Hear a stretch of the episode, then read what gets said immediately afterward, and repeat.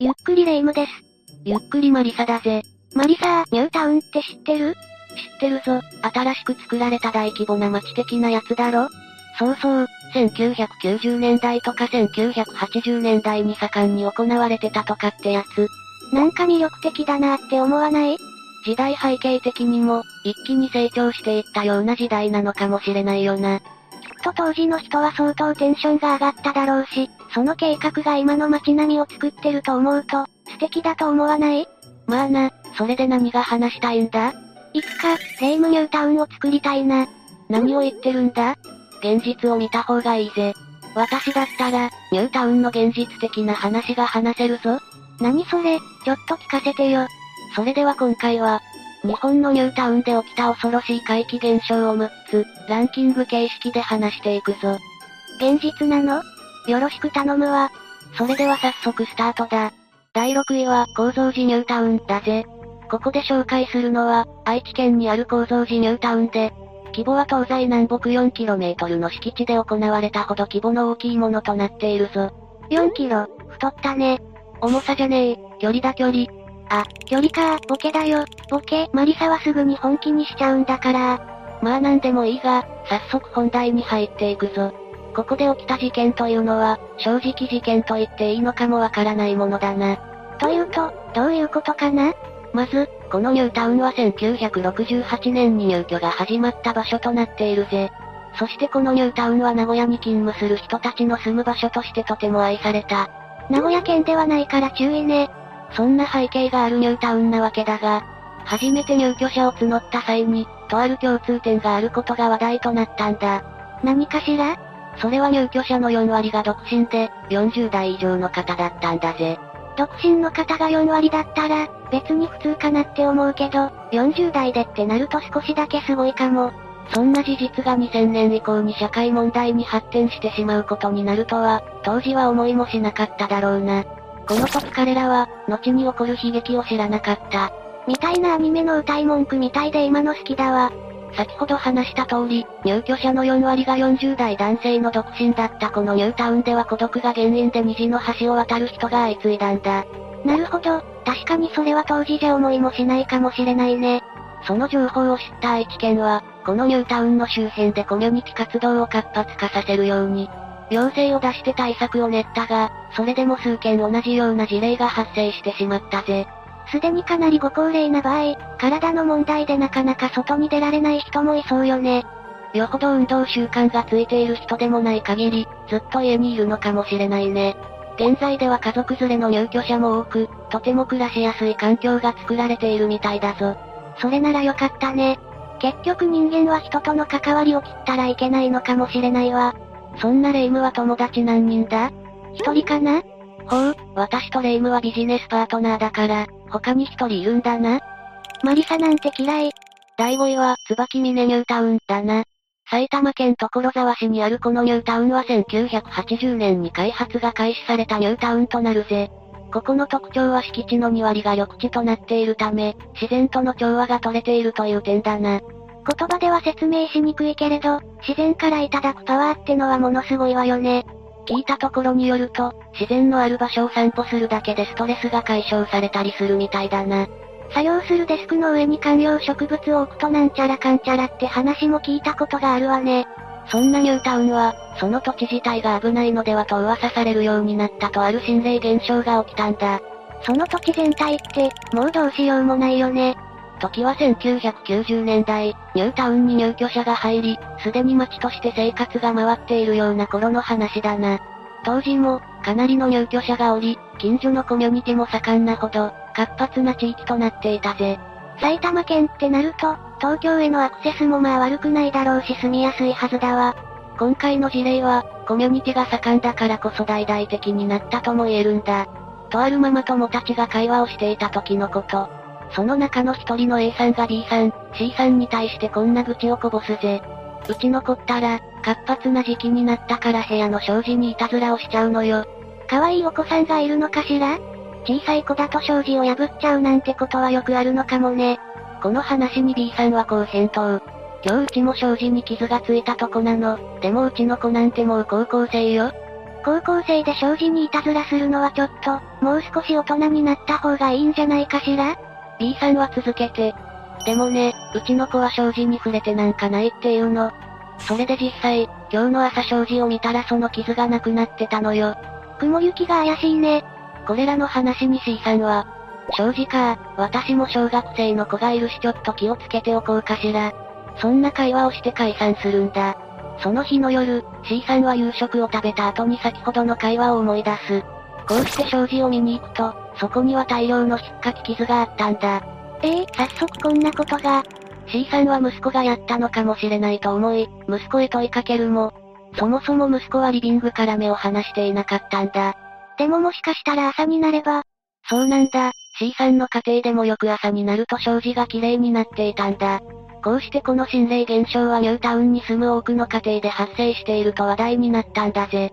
少し怖いけど、人間に危害がないのなら、引っかき傷ってのが、怖いところだけどな。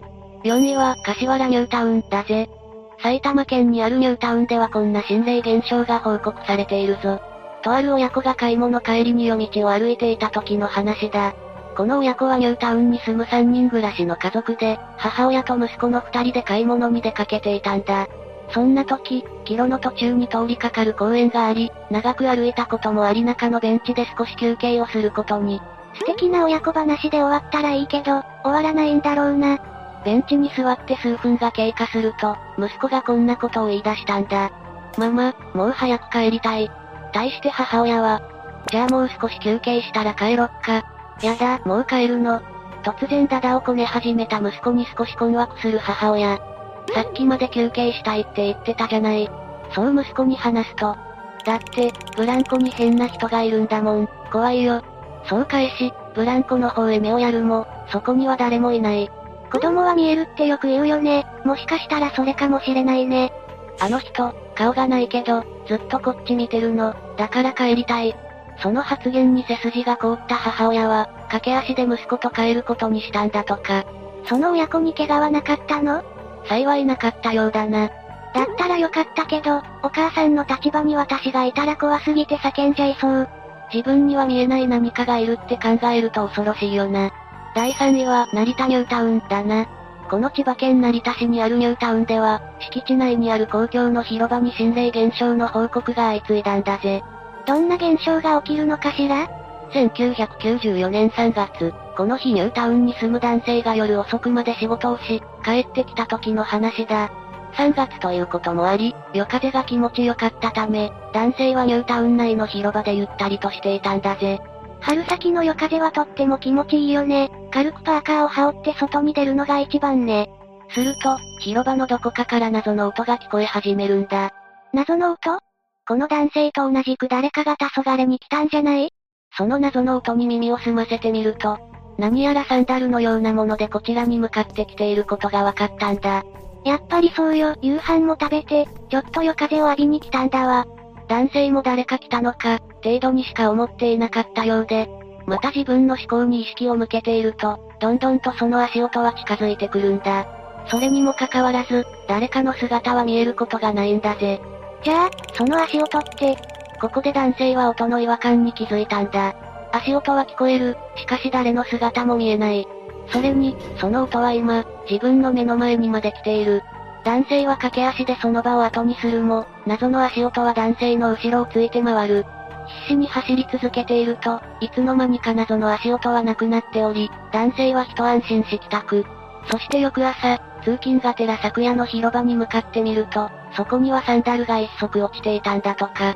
一足っていうのが肝よね。きっと別の世界の存在の足音だったに違いないね。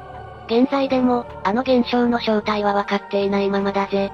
第2位は横浜市の港北ニュータウンだぜ。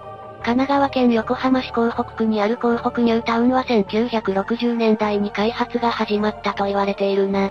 ニュータウンとはいえ、すでに60年近く前にあった話なんだね。やはり1960年代ともなれば高度経済成長期だったわけだしな。だからニュータウンの開発にとどまらず、横浜市内では様々な大規模開発計画が行われていたらしいぜ。今じゃ花のある場所って感じよね、横浜市は。ちなみに1960年代の横浜市は、花がある街というよりは、東京に勤務地を持つ会社員が住む場所といったイメージだったらしいぞ。そうなんだね。私のイメージじゃ横浜の中で全て完結できるイメージだった。ここからは本題に入っていくぜ。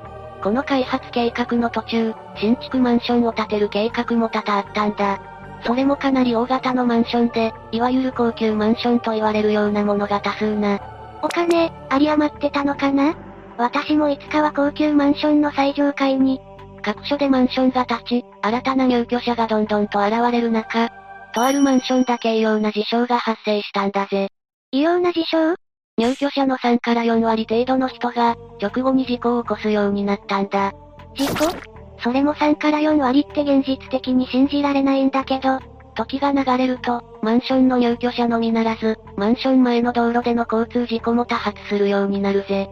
念のため言っておくがこのマンションの周辺は、決して見通しが悪かったりなど、立地上交通事故が多発するといったこともないんだ。だとしたら、心霊関係？そう思い、一人の男性がこのマンションが建っている場所の歴史について調べたんだ。すると、このマンションが建っている場所はかつて大蛇を祀る神社があったとされていたぜ。大蛇の神社？昔、この場所には大蛇がおり、何人もの人がその大蛇に命を奪われたそうだ。そんな中、一人の勇敢な戦士がその大蛇を退治し、その大蛇の川や戦士の功績を祀るような神社があったみたいなんだ。だが、その神社は明確な年月は定かではないものの、火事によって消失。そして現代に至るまで復興などはされぬまま来ていたんだぜ。これを調べた男性は、もしかしたらこの大蛇の話が関連して事故が多発しているのではないかと睨んでいるそうなんだ。とはいえ、これが真実かどうかは調べようがないわよね。調べるには心霊とかそっち系の話は確実に通るし、根拠のある話ができそうにもないわ。私個人としてはそれ以外の要因が見当たらない以上、過去の歴史が関連した事象なのかと思っているけどな。信じるか信じないかはあなた次第だね。第1位、向島ニュータウンだぞ。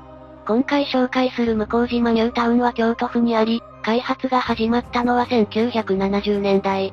このニュータウンの開発によって、1300個近い個数の開発を行ったんだぜ。